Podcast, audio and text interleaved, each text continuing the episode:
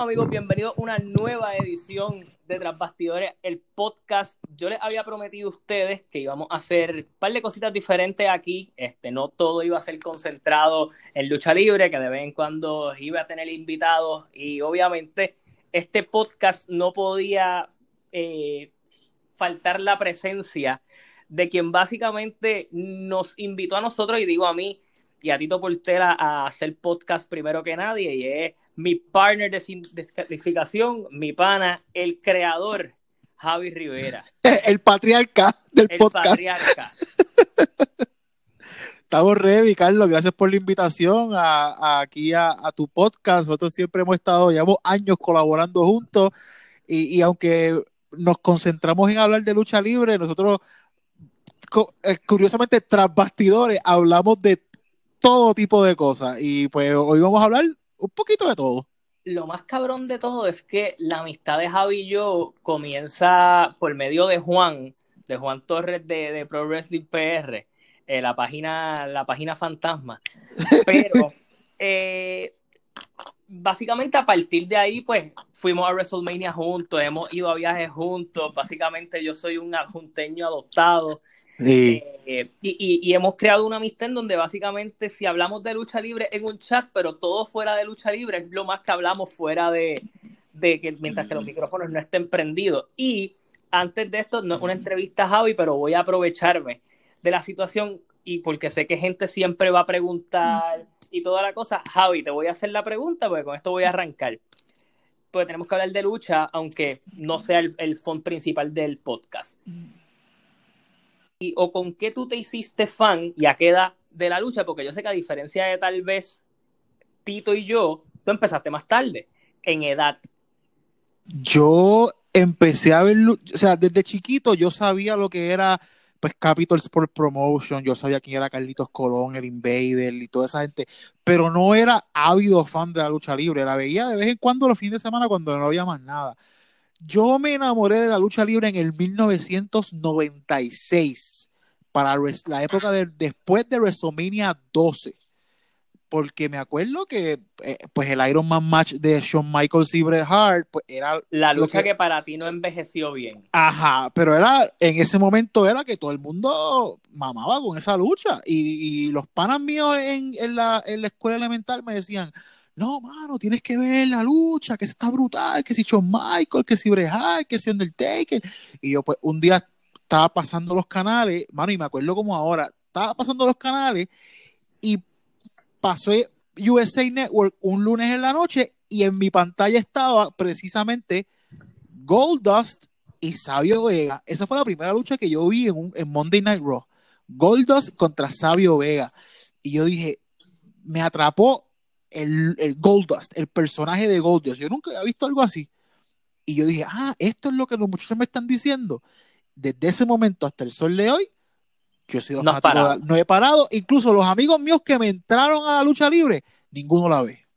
No, y eso, yo creo que eso nos ha pasado a todos. En, en mi generación tuvimos un boom similar, porque acuérdate que SmackDown llegó a guapa y todo el mundo veía la lucha y al momento en que SmackDown empieza a perder pues su horario super prime time y todo el mundo empezó a envejecer, pues empezaron a pichar. ¿Qué carajo? Pero yo creo que eh, tenemos el mismo gen en diferentes generaciones, tú en los 90 y yo en los 2000, de quedarnos solos dentro del patrón. y tener que buscar amigos que, que, que, vean la lucha para entonces poder hablar con alguien. Tuve que ir a juntas a buscar amistades que hablaran de lucha libre. Eh, tuve que ir par de pueblos. Pero ya que hablamos de eso y, que obviamente pues sé que, con el tiempo esas luchas que nosotros veíamos en aquella época pues no son lo mismo, unas han envejecido bien, yo sé que para ti Bret Hart y, Shawn Michaels no es la mejor lucha de todos los tiempos como vendían en esa época. Y hablando de que Shawn Michaels es mi luchador favorito de toda la, de toda la historia y, yo hateo en esa lucha mil veces. Ahí, aquí, aquí voy yo, porque básicamente por culpa de tu respuesta te voy a tener que hacer la pregunta que iba a dejar para el final. ¿Para ti Shawn Michael es el GOAT? Para mí, para mí personalmente, y, es mi, mi luchador favorito de la historia, o sea, eh, porque es el luchador que a mí me enamoró desde, el primer momento, o sea, yo crecí viendo a Shawn Michaels y, más su segunda corrida en el 2002, que, que fue como que ese que llevó a e, e, esa trayectoria a otro nivel. Para mí, Sean va a tener un lugar, eh, eh, un sitio mi top. Siempre va a estar ahí. Ahora, si hay dos o tres luchadores adicionales que yo puedo decir, si me dices que este es el GOAT, te lo, te lo compro. Si me dices que este otro es el GOAT, te lo compro. Hay varios, pero para mí, yo siempre, si me van a preguntar, ¿quién es tu luchador favorito de toda la historia? Shawn Michaels. Sí, sí, porque yo es como estábamos hablando cuando hicimos sin descalificación hace par de semanas atrás que había dicho Edge que la mejor lucha de todos los tiempos era subjetivo. Yo pienso que el GOAT en la lucha libre es subjetivo, no es como tal vez en, qué sé yo, tú hablas de golf, todo el mundo te va a decir que Tiger Woods. Eh, en la pelota, pues también es igual que en, el, que en la lucha, que, que hay tanta gente, tantas generaciones y tantas diferentes habilidades que, que es bien complicado, pero yo creo que siempre el GOAT está Flair, Hogan, Shawn Michaels, por ahí se basa la conversación. Eh, siempre se mantiene lo mismo. Ok, vamos a dejar de hablar de lucha por un momento, porque sí vamos a dejar con, lucha, porque pues pasó algo hace poquito que creo que tenemos que hablar. Pero obviamente nosotros, eh, aquí Javi y yo, que siempre hablamos de lucha y todo lo demás, siempre nos pasamos hablando de series, películas, eh, Javi es un super fan de Marvel. Eh, yo, yo también del universo me he tenido que convertir fan porque pues aunque me duele en el corazón, considero que, el universo de Marvel es mejor que el de DC. ¿A que no, ¿A que no hiciste la asignación que te di esta mañana de que chequearas el, el ranking? Maestro, me quedé a mitad. No lo vi completo, pero no hay manera, maestro, de que mi ranking cambie. Yo siempre lo he dicho y moriré diciendo que Winter Soldier es mi película favorita del, del Marvel Cinematic Universe. Claro, pero yo quería que lo vieras completo porque él hace un ranking donde hay una película que yo tenía en mi top que él la tiene bien abajo y me sorprendió que la tenía tan abajo. Zumba la, Master, nadie va a ver ese ranking, solo pues, tú y yo. Mira, yo quiero que veas porque en, son 29 películas y en la número 14 él rankeó a, a Captain America Civil War. Y yo me quedé. Y yo me quedé como que, como que el momento me chocó. Y él lo explica. después él explica que Civil War sí, en cuestiones de. Porque él lo dividió por categorías, como que cuán importante es la película para el MCU, cuán cuánta acción tiene, cuán buena es la historia.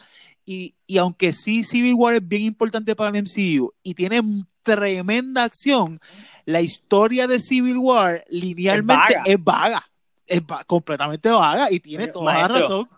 Necesito, necesito que me digas que Ultron no está en el top 10. No, no, Ultron está abajo, abajo. Te vas a sorprender con la número uno de él. Yo odio a Josh Whedon.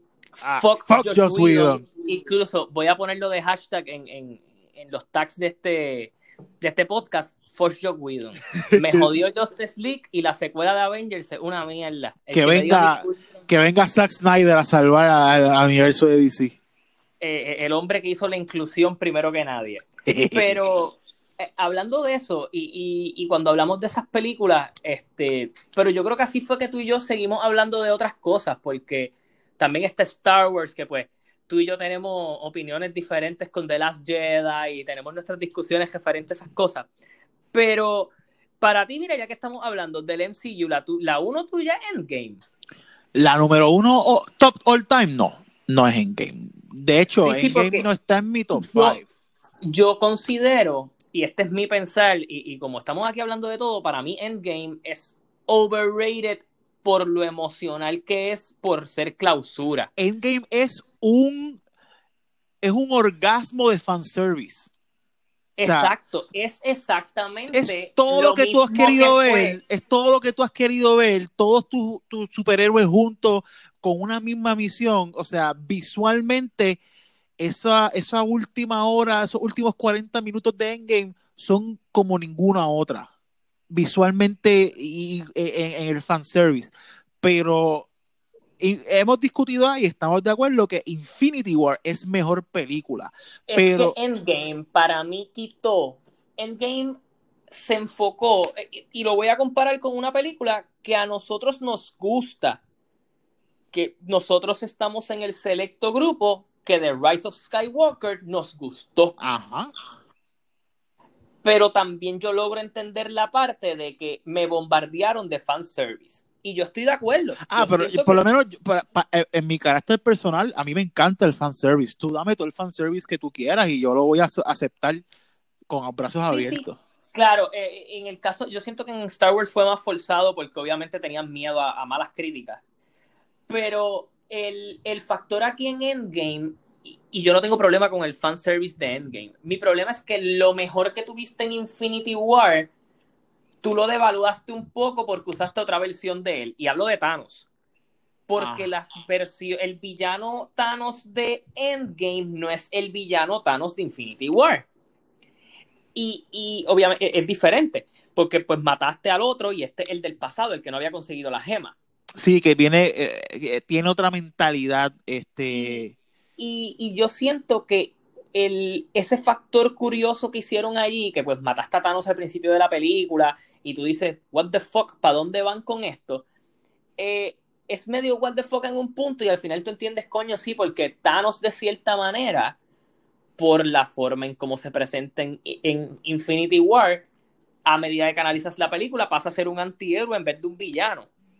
sí. Y es por eso que entonces yo creo que ellos se van con, con recurrir con lo otro. Para mí Endgame es, es una paja, es una paja con un orgasmo muy satisfactorio. Eh, es una película en donde si te viviste las películas vas a llorar al final. Sí, es un build, con- es, es el final de un build-up de, de, de años. O sea, tú- es, es- es ese, esa cherry al final de un, de, de- de un helado, de un bizcocho que te has comido todos estos años y llegaste No, al punto y final. Y es la el, el- donde Iron Man y Captain America se prueban uno al otro, que ambos están equivocados cuando juzgan el uno al otro. Eh, uno con que él simplemente era alguien con poder en una botellita y que el otro no podía hacer algo por, por el grupo, que es la, la discusión que ellos tienen en Avengers 1. Y, y obviamente al final, pues ambos prueban lo contrario. Obviamente cuando Captain America agaja el, el martillo de Thor, es un momento donde pues eh, orgasmos sin leche salen. Pero eh, cuando vamos a, a lo demás, yo, la, la uno tuyo, la una, la uno tuya Infinity War.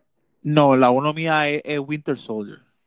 Ah, ¿tú estás conmigo? Sí, yo estoy Winter Soldier. Ah, maestro, tú sabes que yo, yo sospechaba que usted no tenía Winter Soldier en esa lista, porque Winter Soldier es un tipo de película en donde yo no lo visualizo a usted.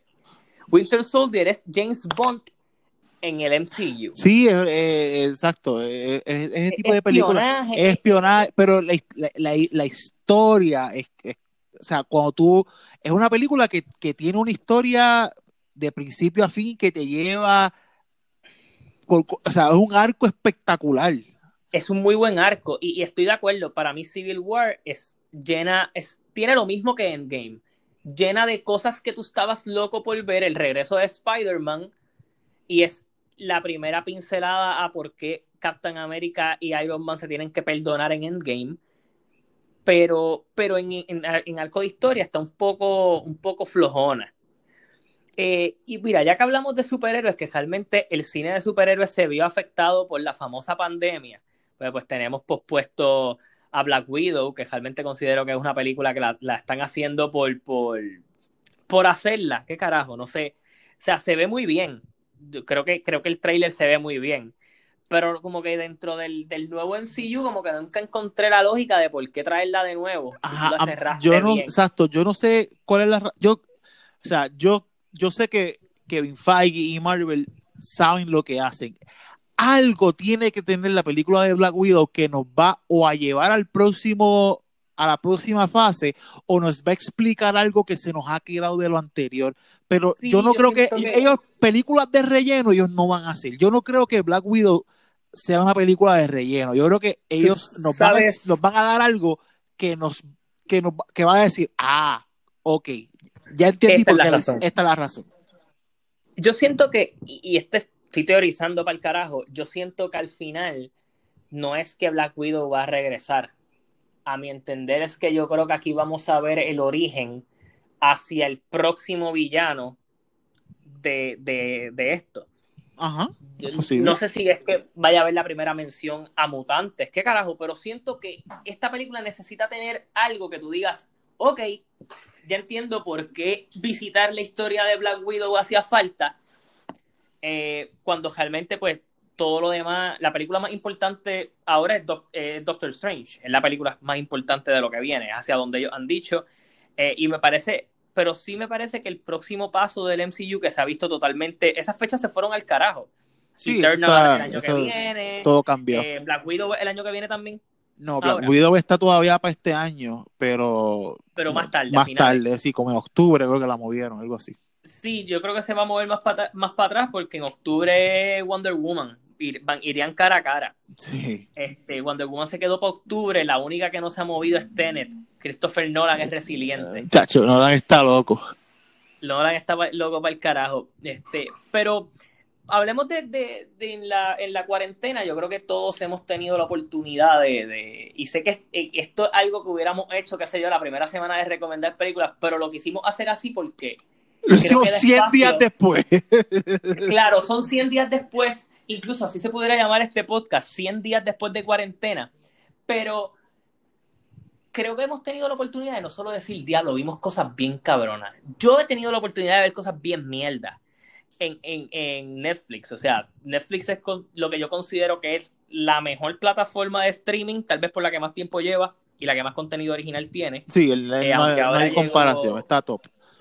Sí, yo le doy crédito a HBO Max que tiene un cojón de cosas, pero HBO Max, HBO Max cuando comience a tener eh, ese contenido exclusivo eh, de, de, de ello eh, entonces que se, va a poner, porque en cuestiones de contenido de antaño, eh, clásicos, películas, modernas, está durísimo. Lo que le falta es contenido, original. Nuevo. y eso me imagino que vendrá el año que viene. Sí, ya creo que en diciembre va a ser el, el, Snyder Cut. Sí. Este, del año que viene, así que hay que seguir aguantando para ver a papá Affleck con, con, su, con su trajecito. One Last Ride. One Last Ride, como el Undertaker, hablaremos del después. Pero, Javi, si, si yo te pregunto, tienes que recomendarme una cosa, una, eh, que hayas visto en la cuarentena que tú digas, coño, del... O sea, vamos a hablar de todo, pero algo que lo primero que te viene a la mente que viste en la cuarentena que dijiste, diablo, esto es algo que tienes que ver. Mano, tú sabes que, eh, y yo te lo he recomendado y me has pichado, y, es porque yo entiendo que es que, es que no está en Netflix, es, en Apple TV Plus, y es la serie Defending Jacob. Yo creo que es lo más que, es, la serie que como que más me ha gustado en, este, en esta cuarentena que he visto, porque es un, es un dramón, mano, es bien actuado, hay mucha intriga, la historia es lenta, es un, es un slow build, pero los últimos dos episodios como que le meten gasolina y entonces empieza a ver como la luz al final del camino. Actuaciones espectaculares de Chris Evans, ¿verdad? Como, como el protagonista eh, Assistant DA Andy Barber. Eh, la, la, que hace de su esposa, Michelle Dockery, hace un rol de una madre confligida espectacular. Y para los que no sepan de lo que estoy hablando, Defending Jacob es una serie de ocho episodios de, del, streaming service Apple TV Plus. Eh, es basada en un libro y es sobre este eh, Assistant DA, que es interpretado por Evans. Tiene su familia, su esposa, su hijo de 14 años, que se llama Jacob. Eh, un día, un joven compañero de clases de Jacob aparece muerto en su comunidad, en un parque. Y Andy Barber comienza la investigación junto con la policía del asesinato de, este joven. Y todos los, todos los indicativos, hay pruebas y hay unas acusaciones de que el que mató a ese joven fue su hijo Jacob. Y ahí empieza la, la intriga ¿realmente Jacob mató a, Ben o, hay algo? Y, es bien intrigante, mano, bien actuada, eh, tiene unos twists bien interesantes y un final que yo entendí sí es satisfactorio, aunque eh, le, después que leí cómo, cómo termina el libro. Aquí eh, voy, aquí voy. Que, que, tú que tú que no has leído el libro un carajo, viste la serie, eh, obviamente no buscaste spoilers, porque para el que no lo conozca, si hay alguien que tiene una suerte cabrona para chocar con spoilers, es Javi Rivera. Javi sabía que iba a pasar en eh, The Rise of Skywalker como seis meses antes. O sea, no el final. todo. Pero el twist, el twist principal, Sí. bueno, él sabía todo. Yo sabía básicamente todo. Él me mintió, pero no importa. Eh, si me hubiera arruinado eso, jamás lo hubiera perdonado. Pero, pero Endgame, yo vi escenas de Endgame antes porque Javi tropezó con ella. So que, ahora te pregunto, yo no he visto Defending Jacob, no, le- no he visto, le he visto 15 minutos de cuando bajé el primer episodio. Eso es lo que he visto. Te pregunto, ¿te hubiera gustado más ver en la serie el final del libro? ¿Sabes qué? Sí, me hubiera gustado que hubieran dejado como el libro porque el, el final del libro es un poco más riesgoso. Sí, sí, sí. Tú sabes que yo siento que, que, y esto es algo general, yo siento que últimamente el cine en muchas ocasiones, y, y más, más digo el cine que es basado en series, libros, cosas así, tiende a intentar no, no jugarse el riesgo. No Sí. sé si me entiendes. Por ejemplo, qué sé yo, en, en- y en muchas veces cuando no se juegan el riesgo, tienden a estirar. Por ejemplo, cuando tú miras una serie como 13 Reasons Why, que lleva por tres favor. seasons, 13 tres Reasons Why tiene, tiene tres tres seasons de más. tres seasons de más. Y, y yo creo que si tú cerrabas como se cierra el libro, incluso cuando tú, dis- tú miras ahora y ves el primer season, la escena de suicidio no es como era. La- la cambiaron porque es muy riesgoso hacer cosas así. Y yo siento que el, el riesgo se ha perdido. Como que tienden mucho miedo a, ah, hicieron eso, no es política cor- políticamente correcto, pero yo creo que un final riesgoso siempre es mejor. Sí, Incluso sí. nosotros vimos un Cut Gems y un Cut Gems tiene un final bien riesgoso. Sacho, ¿qué qué? Ese final es bien riesgoso. Incluso los, los mejores y peores 30 minutos que yo he experimentado en mi vida en el cine, los experimenté gracias a esa cabrona película. Y tengo que decirlo porque está en Netflix, no la he vuelto a ver en cuarentena. Porque es que fue una película tan perfecta que yo no quiero verla de nuevo. Sí, O sea, eh, mi experiencia en el cine eh, fue tan cabrona que, que verla de nuevo mataría mi, mi, mi memoria de esa, porque es de esas películas que tú te acuerdas que la viste en el cine.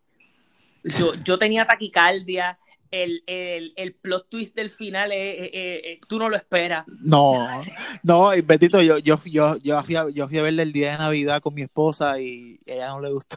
Ella no le gustó. me dijo, ¿qué porquería? Aquí, aquí voy a contar una, una interioridad. La otra película donde yo he pasado, la he visto negra en el cine, fue una película que Javi Rivera llevó a su esposa a ver en alguna fecha importante también. Hereditary. Cabrón, tú llevaste a ver, tú llevaste a, ver a, a tu esposa Hereditary y también la odió, pero qué jodida película más cabrona. Realmente ahí les dimos dos recomendaciones gratis. Sí, sí. Gems y, y, y de esto. So que Javi me da, me, nos recomienda a todos que veamos un cut este, Defending Dif- sí, Jacob. vean Defending Jacob, denle la oportunidad. Mira, ustedes pueden coger el eh, Apple TV Plus, te da una semana gratis. Coge la semana Dos gratis, episodios por día. dos episodios por día, ve los ocho episodios y cancela. Porque es que en Apple TV Plus no hay más nada. Eh, tú ves eso y ya, síguelo a tu casa. Sí, realmente, realmente ni la serie esa donde Jason Momo es ciego vale la pena. Si, te- si les gusta la Este- intriga, el, el buen drama, el buen actuado, si les gusta ah, ver a, a Chris Evans, porque Chris Evans es un hombre apuesto, ¿verdad? Con su barba y todo lo demás. Pues mira, Defending Jacob. No, claro, esto, esto también para las pocas chicas que deben escuchar estos podcasts de nosotros. America's Vayan. Ass. Vayan y, li- y líguense a, a- al American Ass de, de Chris Evans. Mira, eh, nosotros tú y yo tuvimos una experiencia de, de- de algo. Hay series buenas y hay series malas. Y quiero dedicar este minuto, este roast que voy a sacar, para una serie llamada Space Force. Y es que Javi y yo nos sentamos a ver Space Force y ese mismo silencio que acaba de pasar hace como dos segundos fue nuestra reacción por una hora. es una serie que uno no sabe si es drama o es comedia. Y, Así como, que sí. y como tú ves, ¿verdad? Tú, tú, tú sientes, wow, contra, este es el regreso de Steve Carell a, a, A la a una- a comedia, la comedia, a una serie. Steve Carell lleva años que hizo un twist en su carrera. Steve Carell ha sido nominado al Oscar.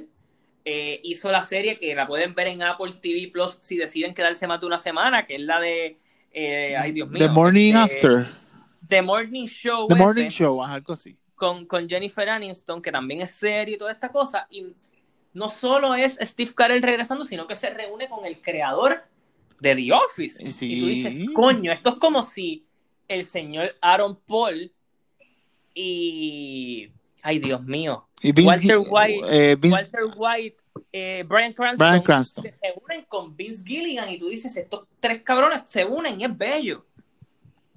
no y fue así. Space Force es un, es un abostezo, pero prolongado.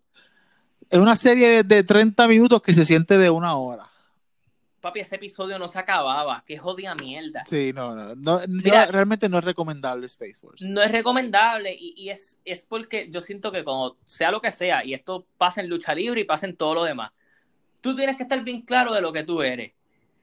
Cuando tú, es como ser twinner. Esa serie es un twinner. No es ni comedia ni es drama. Exacto. Pero mira, Javi, tú y yo tuvimos un... O sea, rápido que empezó la cuarentena, llegó la casa de papel a rescatarnos. Ah, hermoso. Mu- Muy, buen season. eh, devastador lo de Nairobi. Ah, sí.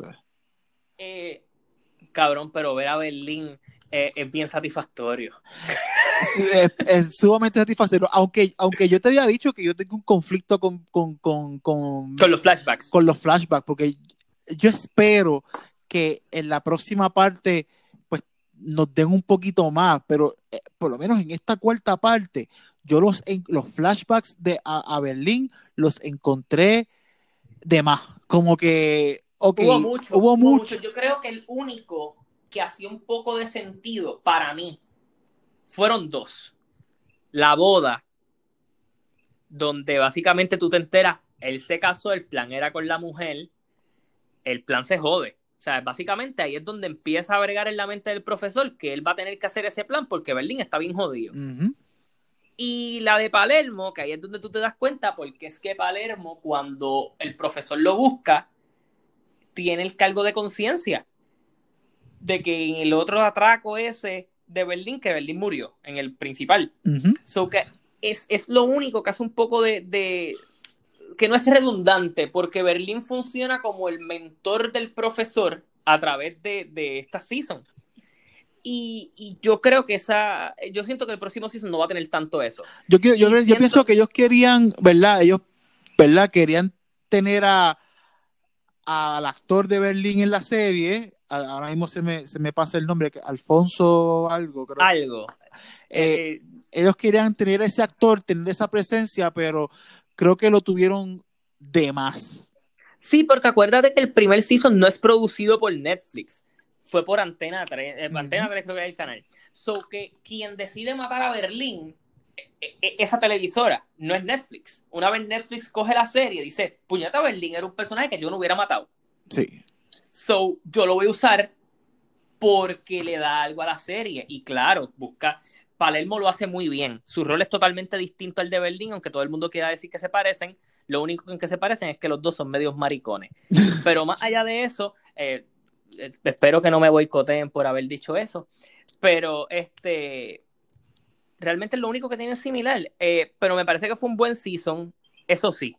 Estoy un poco preocupado porque si la famosa teoría de que esa gente que se estaba viendo era el cielo, yo no quiero, no puedo bregar con la muerte de esa gente que vi ahí. Este, pero más allá de eso, creo que fue, fue un buen season. Después siguieron saliendo cosas. Yo creo que lo más que causó sensación en internet, sí, la celda 7 esa, yo no la vi. Si la viste tú, No, ¿Me dejas saber? yo tampoco. no la la hemos vi. visto. No la hemos visto. No somos Jory Party. No. Extraction está cabrona.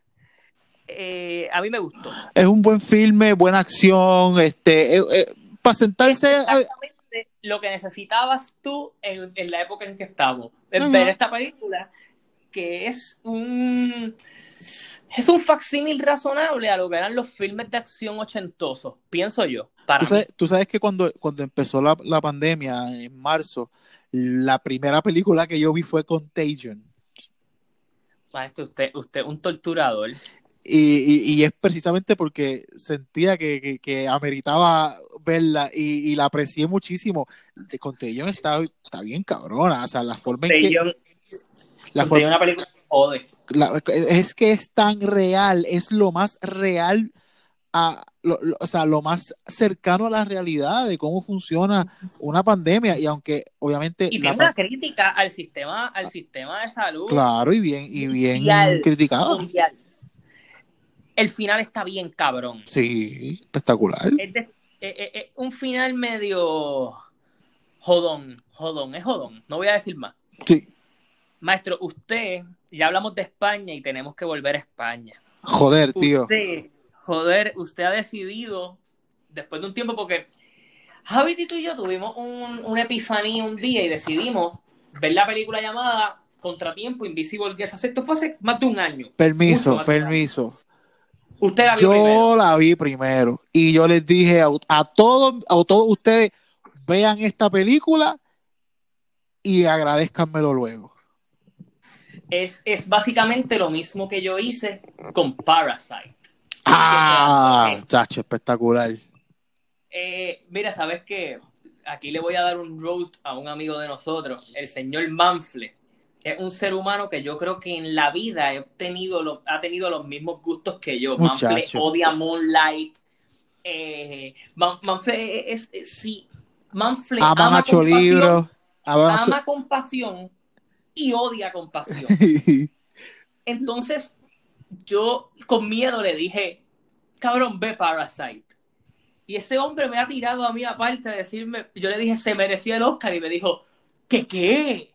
O sea, que esa peli le gustó bien cabrón. Al fin, ¿verdad? Porque para él siempre la película que gana el Oscar, para él es una mierda todos los años. Excepto Green Book, papi. Ese cabrón amó Green Book y yo la odié. Ah, éramos Green Book, en serio. Papi, él lloró con Green Book. Ay, que vaya hacia el carajo. Eso, decir eso es políticamente incorrecto hoy día, pero no importa. No, Realmente es Green que Book la película- es fucking overrated. La película, es, es- la película de Green Book es, es obviamente una manipulación para ganar premio.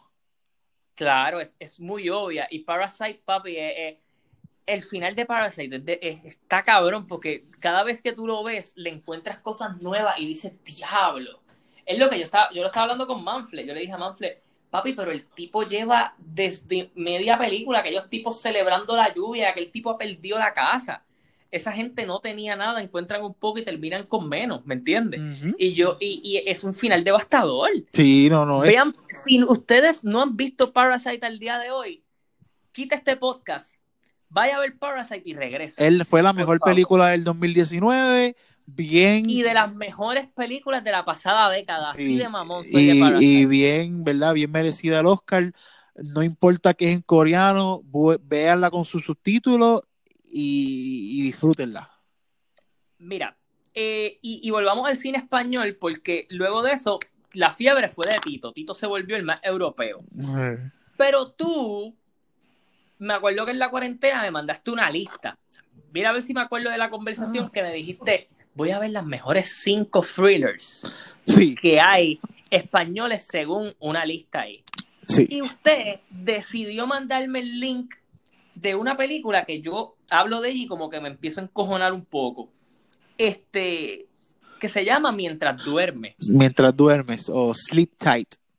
Y, y yo tengo que decir que ya yo estaba familiarizado con el actor porque yo vi a quien hierro mata para el que ve Netflix en español o Eye for an Eye, que es con el mismo actor. Sí, e- este, de hecho, el, eh, yo he visto ya varias películas con, con él, él se llama Luis Tosar, eh, él sale también en la película se llama.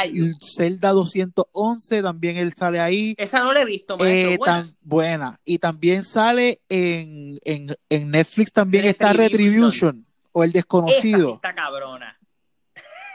a mí me gusta, esa me gusta Y, mucho. y, y, y qué bueno que trajiste ese tema, porque precisamente lo que estábamos hablando, el, el género favorito de cine mío es el cine de suspenso, el, el famoso thriller.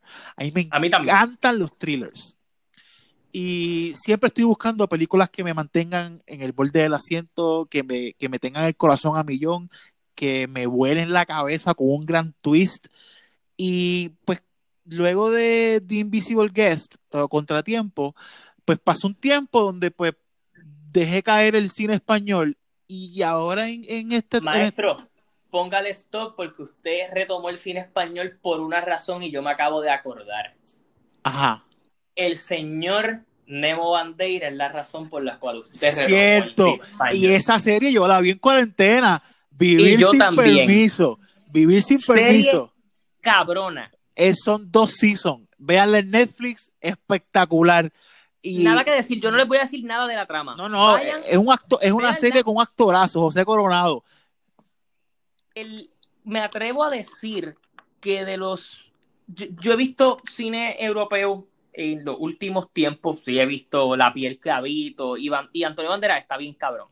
Pero eh, Luis Tosar y José Coronado es otra liga. Dejen de ligarse a Mario Casas. Ah, sí, y disfrútense esos dos cabrones. Mario Casas es bonitillo, pero, o sea, no, hay comparación. Oye, ¿sabes qué? Curiosamente, tres de mis series favoritas son españolas.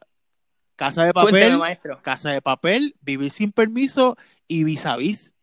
No he visto Vis a Vis. Buenísima, mano, muy buenísima. La recomiendo al 100 también. Maestro, Vivir sin permiso está en mi top 10. Así de cabrona yo encuentro esa serie. Pero estábamos hablando de los thrillers y, estabas diciendo que era tu género favorito y que por eso, pues el cine español, y el cine español tiene una particularidad que yo creo que tú eres conocedor de thriller y es por la razón, yo creo que ahí fue donde tú y yo bondíamos bien porque nos gustan muchas películas que sean así y hemos, o sea, gracias a ustedes yo he aprendido a detestar a Frodo, un tipo que yo idolatré de niño. ustedes derrumbaron un héroe para mí. Eh. Pues son unos basuras. Yo era bien fan de Frodo. O sea, el que ha visto Lord of the Rings, yo consideraba a Frodo un héroe. Y las he vuelto a ver por culpa de, de, de Manfred y Javi. Y, se te ha dado cuenta, que el verdadero héroe es que Frodo, que Frodo es un rascabicho. No hay otra palabra para decírselo. No hay protagonista más mamado en la historia que Frodo Baggins. El verdadero héroe es Samwise Gamgee. Eso, un caballo y el señor Aragorn, que aunque se prestó para ser de Green Book, lo perdono. este, pero mira, volviendo con eso, yo siento que el cine español, sus twists, eh, eh, el cine americano en el thriller tiende a fallar mucho por hacer twists por hacerlo. Y yo siento que los twists del cine español son bien trabajados, son cosas que están en nuestra cara todo el tiempo, todo el tiempo. Y nosotros no las vemos porque de esa forma es que está hecho. Sí, y, y, algo que han hecho siempre, porque yo no sé si tuviste los otros, que creo que es The Others en inglés con Nicole Kidman, que es la película española. Claro. Y es una película cabrona. Y desde siempre han sabido cómo usar esa. en los twists. Retribution los tiene. Eh, Eye for an Eye los tiene. Mientras. Eh, ¿Cómo se llama esta? Cuando los ángeles lloran, cuando los muchachos, cuando los ángeles lloran es un tipo que empieza su día y cada, cada, cada vez se pone peor y su día sigue y dice, no se puede poner peor y se pone peor y se pone peor y se pone peor y se pone peor. El tipo está del carajo. Esa es otra película y esto sí es un spoiler Cabrón, en España los malos ganan con cojones. Sí, sí, o sea. Me encanta el cine español. si usted quiere ver villanos ganar, ve el cine español. Uno dice como que es imposible que este cabrón salga de esta situación y lo logra salir. Y lo, cabrón, ¿tú viste, viste la del aviso? Sí, The Warning. Papi, esa sí que a mí me tuvo sudando. Eh, es así que si, ustedes quieren ver una película en donde ustedes sientan taquicardia a través de la película porque es como contra el reloj de cierta manera, es esa. Y, y Mirage es más lenta, pero está buena también. Sí, Mirage es buena, este, esa, durante la tormenta. Hablemos, hablemos del elefante en el cuarto, maestro. Hablemos de mientras duerme. Ah, mano. Es, es que este, es este tipo de película que tú, estás siguiendo al, eh, villano. Desde, el momento tú sabes que el protagonista de la película es el malo, es el villano. La primera línea de la película, no sé si te acuerdas, él viene y dice, yo me siento como mierda nada me hace sentir menos de ser mierda.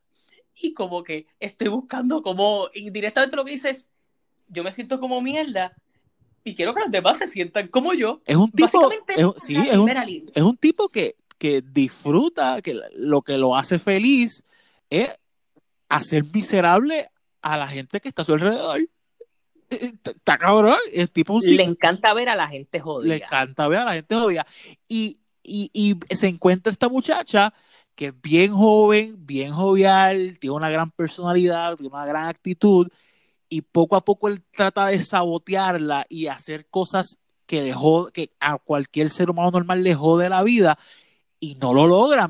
Él ah, le hace cosas y ella sigue con una buena cara, feliz, Sí, ella es de estas personas que nada le jode que la nada vida. le jode, y cada, es- y cada vez va escalando. Eso le jode la vida a él. Y él- entonces él tiene que seguir escalando, escalando, escalando hasta que entonces llega Lo a cosas logra. donde lo logra. Y, y es esta película donde tú vas viendo una progresión de este personaje y, y, y ¿verdad? sin entrar en spoilers, porque es una película donde mientras menos tú sepas de ella, mejor. Sí, y esta, es, es esta película en donde el tipo es un mierda, pero tú no llegas a captar cuán mierda es hasta que la medida va progresando. O sea, cada vez que tú crees que él no puede ser capaz de algo más cabrón, él lo eleva. Y Y es bien, eleva. es bien recomendable. No está en streaming, en Netflix, Está en YouTube. está en YouTube. Yo encontré. Usted vaya, suscríbase a mi canal y después la ve.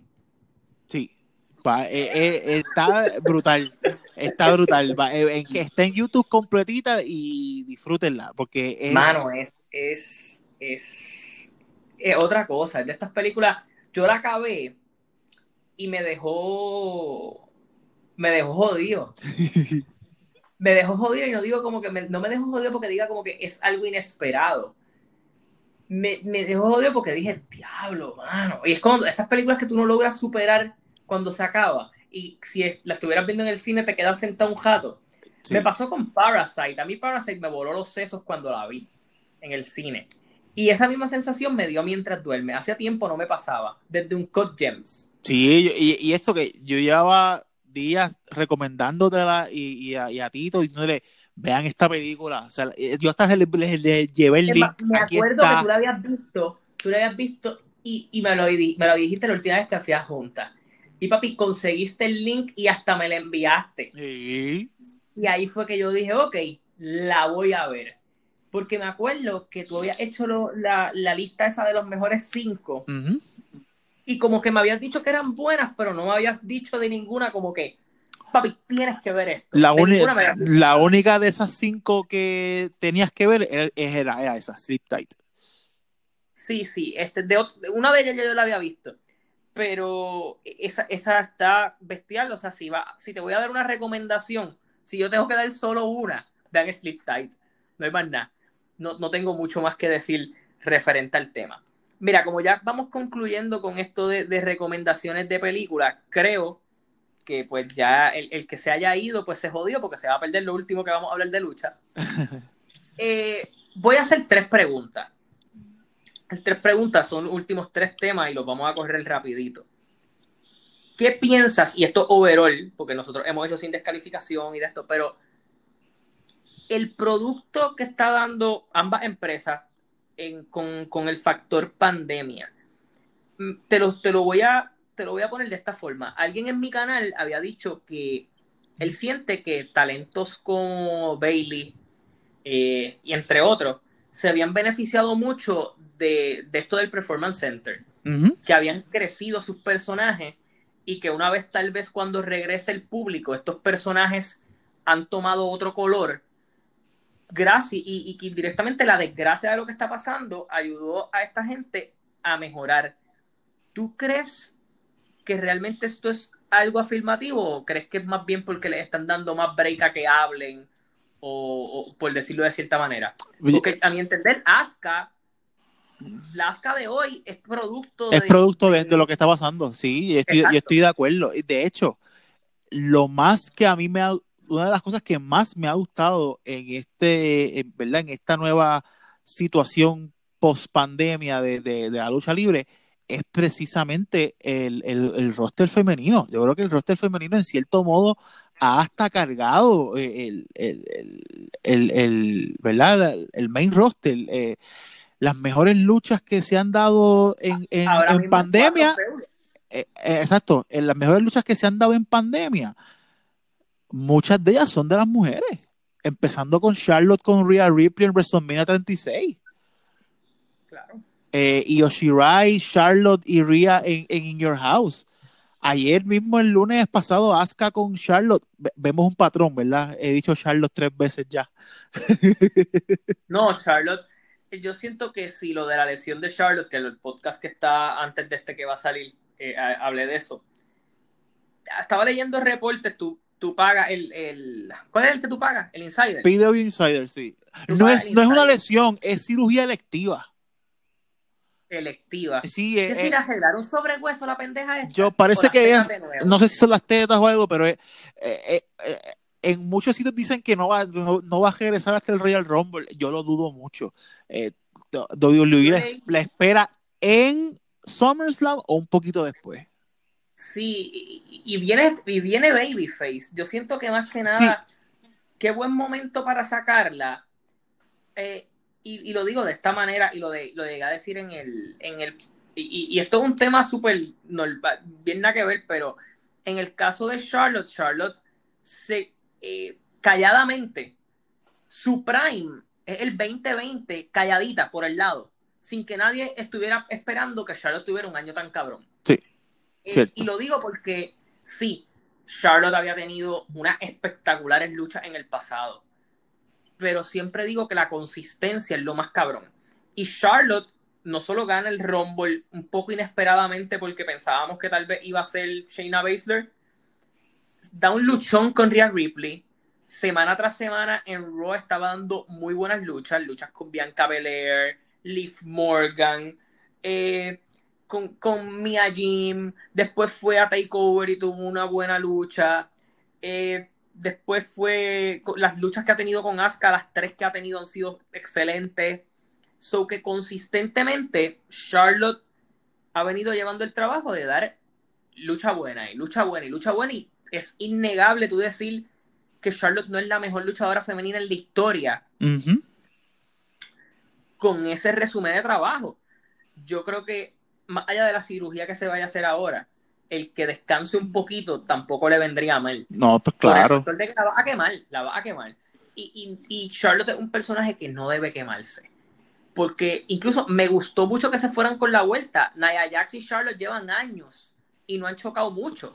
Aprovechate de ahí. Exacto. Y yo creo que, que es una buena línea por donde irte. También hay que decir que Sasha y Bailey esas dos pendejas, yo las odiaba, mano, te sirve con esto. Yo a Bailey no la soportaba. Y la pandemia me ha ayudado a apreciar el trabajo de Bailey. No, Bailey, Bailey se, ha encontrado como, como, como ruda.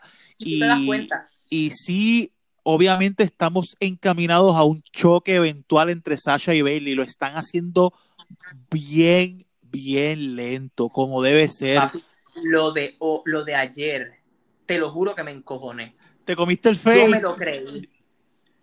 Yo dije, diablo, estas dos se van a matar en Extreme Rules y en SummerSlam es el blow off.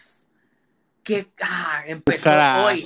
y cuando vine y dijo, Asuka, yo dije, no puede ser. Papi, se me, Papi, me quedé con una cara de pancake. me destruyeron. Pero está bueno, está bueno. A mí me ha gustado mucho cómo lo han trabajado. Sí, eh, hay algo. Y hay otro factor, y esto sí que quería conversarlo contigo.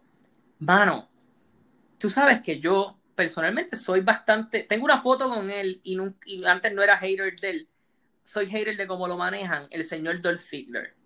Yo tengo que decir que ayer, y esto es gracias a la pandemia, si la pandemia no estuviera, eso que hicieron ayer no hubiera pasado. Ayer fue la forma más honesta, sencilla y menos pendeja de hacer que Dolph Ziggler gente por el campeonato. Ah, pues claro, porque lógica, trajeron la lógica y dijo, mira, cuando, cuando tú llegaste aquí al main roster, tú, yo te traje a ti. Tú me debes una, me la debes. Y me debes una porque tú estás arriba ahora. Tú estás arriba, pues yo me merezco una oportunidad. y, y, dijo, mira, tienes, tienes razón. Ahí, pero yo me quiero probar contigo. Exacto. Y, fue, y sí, y... y, es, y lo personal de los feudos es algo que ha venido con la pandemia y a mí me gusta mucho. El factor este de que las promos se sienten bien personal. Edge es el mejor tipo cortando promos en el 2020, sin duda alguna. Muchacho, sin, sin duda, sin duda. Y Orton es otro que se encontró en el micrófono después de muchos años, otra vez. Uh -huh. Orton está cortando sus promos de Legend Killer y yo estoy bien feliz. Ojalá y le dejen a Ric Flair. Porque Ric Flair tendrá 70 años y se estará cayendo en canto. Pero ese tipo es Ric Flair todavía. Ese tipo sí, coge un micrófono y él siente que él otra vez. Eso no, no hay duda. Pero te quería preguntar, ¿cuál para ti ha sido la mejor lucha post pandemia? Uh, eh, Porque ha habido, tú sabes, ha habido muchas. Ha habido muchas, pero tú sabes que. Puedes, puedes entrar yo... con AEW, puedes decir AEW, no, no hay problema con eso. Eh, eh, yo pienso, mira, AJ Styles y Daniel Bryan de SmackDown de hace par de semanas atrás por el Intercontinental está ahí, sin duda. Eh, de AEW, en cuestiones de que, diablo, que esta lucha estuvo Papi, bien, cabrón. estuvo bien el Stampede, esta, es, el Stampede era pure entertainment de principio a fin y me, me encantó. Y fíjate las, las, cinemat las, las luchas cinematográficas el Boneyard Match a mí me gustó el Firefly Funhouse a mí me gustó aunque yo entiendo a la gente a la gente que lo odió pero Tú a sabes mí me que yo hice, yo tuve que hacer un video explicando todas las referencias del No, Firefly papi, hay, gente, hay, hay- gente que hatea full, porque es que el Firefly Funhouse no fue una lucha, fue un Segmento. segmento. Un segmento. A diferencia, y no fue agresivo, no fue nada, pero este, funcionó para lo que ellos querían hacer, de cierta manera. Eh, Y, y hasta Edge contra Randy Orton en el Greatest Wrestling Match Ever, sorpresivamente buena. O sea, hicieron lo mejor que pudieron hacer. sí, eh, y en esa línea, yo digo, ellos tuvieron una lucha muy buena entre ellos, tal vez la mejor entre ellos. Pero yo estoy en la línea que tiró Bret Hart, que, pues mano, Bret es medio hater de todo, pero Bret dice, la lucha estuvo excelente, pero yo he visto mejores luchas de Edge con otras personas y he visto mejores luchas de Orton con otras personas. Y, y dije, ok, eso está está súper bien. Eh, pero a lo que voy, eh, si me da a escoger una a mí de AEW de Stampede, Brian y AJ, eh, todavía, incluso después de esa, Io Shirai, Charlotte y, y Rhea Ripley está ahí. Sí, Creo que esas son las otras.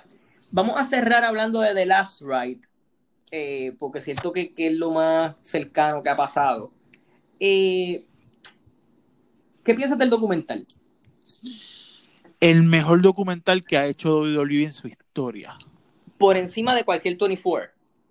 Sí, por encima de cualquier Tony Ford, porque fueron cinco episodios donde vimos a este mítico personaje de Undertaker como nunca lo habíamos visto. O sea, Undertaker se quita la máscara y nos presenta al hombre detrás del personaje. Y, y eso es algo, ¿verdad? Que, que, que nunca pensábamos que íbamos a lograr ver. Y al principio tú ves, ¿verdad? El conflicto interno, porque es una gran batalla que Undertaker ha tenido por años de, de cómo digo adiós, cómo me despido. Yo sé que me tengo que ir pronto, yo sé que mi cuerpo Lo ya está no está para esto, lo está pidiendo, pero yo necesito irme a mi modo. Y, y busqué, y entonces cuando está, intenta lograrlo, sucede algo que, no le, que, que, que lo daña. Por ejemplo, la, eh, la, la, la, lucha en pareja con Shawn Michael y Triple H es un fiasco. Ah, pues tengo que intentarlo de nuevo. ¿Tú sabes que quien único en el- lució bien ahí fue el tipo que más tiempo lleva sin estar en el ring? Sí, Shawn Michael se tiró el backflip y él estaba molesto porque no le porque le salió, pero no cayó donde tenía que caer. Cabrón, es otra cosa. y el Goldberg, fiasco total. Mano, Pero yo no me acordaba. Yo me acuerdo, me acuerdo como ahora, haber hecho el video post esa lucha y yo llegué a mitad. Cuando yo llegué, Taker ya había ganado. Yo no me acordaba del spot. Y cuando cada vez que lo enseñan en cámara lenta, tú dices, diablo, un poco más y, y se mata. Porque Se el, mata, cuello, el cuello está doblado completo y Goldberg cae con todo su peso encima de, de, de, de cómo él cae. Es casi un brainbuster mal acomodado. Y cuando, y cuando él cae, él, él se ve mal. Eh, Taker se ve mal cuando cae. y entonces, pues vemos esa, esa, esa lucha interna donde el Taker él sigue entrenando, él sigue tratando de dar lo mejor, hasta que llega esa lucha en parejas con Roman contra McIntyre y Shane en Extreme Rules. Que él no esperaba que fuera a ser tan buena. No, ni nosotros, yo me acuerdo de cuando nosotros la vimos y hablamos en el chat, nosotros dijimos, coño, Taker se vio le que- Taker se ve espectacular, mano, le queda, como que diciendo, contra, le queda. Yo me acuerdo. Y entonces, don- entonces encuentra a ese último oponente y dice contra AJ. Yo quiero algo con AJ. Pero fue al revés, hermano. Fue, no, fue AJ que lo buscó a él. Porque Dame AJ una oportunidad. Y aquí es que nos enteramos que AJ y Taker tienen un pan en común. Y ese pan en común es un cizañero. Debe tener alguna familia boricua, de seguro. Porque él fue y le dijo a AJ, mira lo que dijo Taker en el podcast de Stone Cold, que como que no está retirado y parece que ya el humor de que se había quitado eh, estaba en los pasillos, ¿me entiendes? Y él llamó a Vince primero para que le diera el número de Taker y hablara con él. Y, y poco a poco se fue cuadrando, incluso cuando le hacen la broma a AJ de que, ah, no, él va a poner over a alguien más. Sorry que no se dio. Está enfocado y dice, no, no, no, bullshit. Pero, mano, es, es un documental que dentro de todo, y, y estoy de acuerdo contigo, y, y tengo hasta una teoría. Yo siento que Taker eh, se iba a retirar con, con una lucha con AJ sí o sí. Eh, fuera en el estadio, fuera el Boneyard, fuera lo que fuera. El Boneyard te ayudó de que tiene una salida icónica de lo de la motora y todo lo demás. y que- Sí, y que- y, después que tú lo ves, después que ves el documental, el Boneyard, el final del Boneyard hace todo el sentido del mundo, entonces. Sí, porque, porque es, to- las es- todas, la Santísima Trinidad que él menciona se vio ahí. Era Undertaker, American Badass Y y Mark Mark, Calloway. Calloway. Eh, y hay algo interesante, bendito, la última lucha de Undertaker es la última lucha de Carl Anderson y, y Luke Gallows. Pero, este, pero qué honor también dentro de todo, dejaron su, su cajera ahí. Pero también hay algo, y esta es mi teoría, yo siento que, tú sabes, Taker tal vez se pudo haber retirado con, con el famoso speech que le toca a todos cuando se van. Y yo creo que cuando una vez ellos saben que él se va a retirar en las condiciones, decían, ¿sabes qué? Nosotros tenemos un montón de pietaje de un documental que nosotros íbamos a lanzar más adelante. Vamos a lanzarlo ahora de manera en que Taker se retire en la pandemia, pero con este documental, ¿me entiendes? Y, y realmente, mira, Taker nunca dijo la palabra retiro. Esa, esa es mi otra pregunta. ¿Tú crees que realmente Él dijo, mira, yo, Undertaker ama el negocio. Y si él siente que él, y como él lo dijo, si Vince me necesita, si Vince está apretado, in case of emergency, break glass. Y, y el Undertaker regresaría. Eh, y lo mismo dijo Shawn Michael una vez. Shawn Michael dijo, mira, si Vince a mí, si Vince está apretado y él me lo pide, pues mira, yo voy a volver por él. Y así mismo dice Taker, pero realmente él- él- yo siento que él, él, él está siendo sincero cuando dice, mira, yo ahora mismo yo no tengo interés de regresar al ring. Eh, pero si la, si, mi- si la oportunidad, ¿verdad? Si Vince lo necesita, el Undertaker está ahí. Sí, yo siento que, pero sabes que me ponga a pensar que, que no creo que sea tan necesario tal vez para ratings verlo en el ring, tal vez el traerlo, hacer algún speech, Ajá. hacer algo, eh, puede ser Y funcional. mi- cada vez que, mientras más pase el tiempo, ¿verdad? Mientras más pasen los años, pues menos probabilidades que lo vayamos a ver, ¿entiendes? Si, si de aquí a dos años no hemos visto nada de Taker, pues yo te puedo decir, mira, el hombre no va a volver más nada. Sí, y, y, mano, y vamos a ser honestos. El único sentido que hace traer a Taker de vuelta es para AJ. No hay más nada.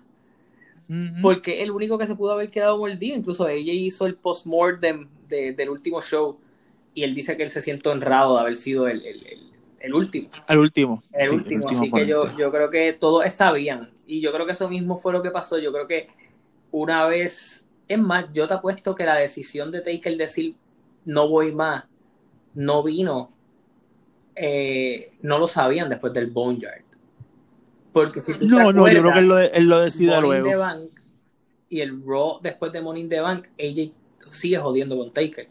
Sí, sí, sí, jodiendo con frenó Taker y, de, y, SmackDown. y, de- y después de eso paró. Exacto, correcto. So, O sea que yo creo que eso es una decisión que fue tomada luego. Sí, él tal vez le dijo, mira, mano, yo vi cómo se movió el Boneyard, este, la gente está contenta con el final, yo me siento satisfecho, yo tal vez físicamente... Y, y lo bueno es que es esas últimas dos actuaciones de Undertaker fue el Boneyard Match y el Extreme Rules con Roman.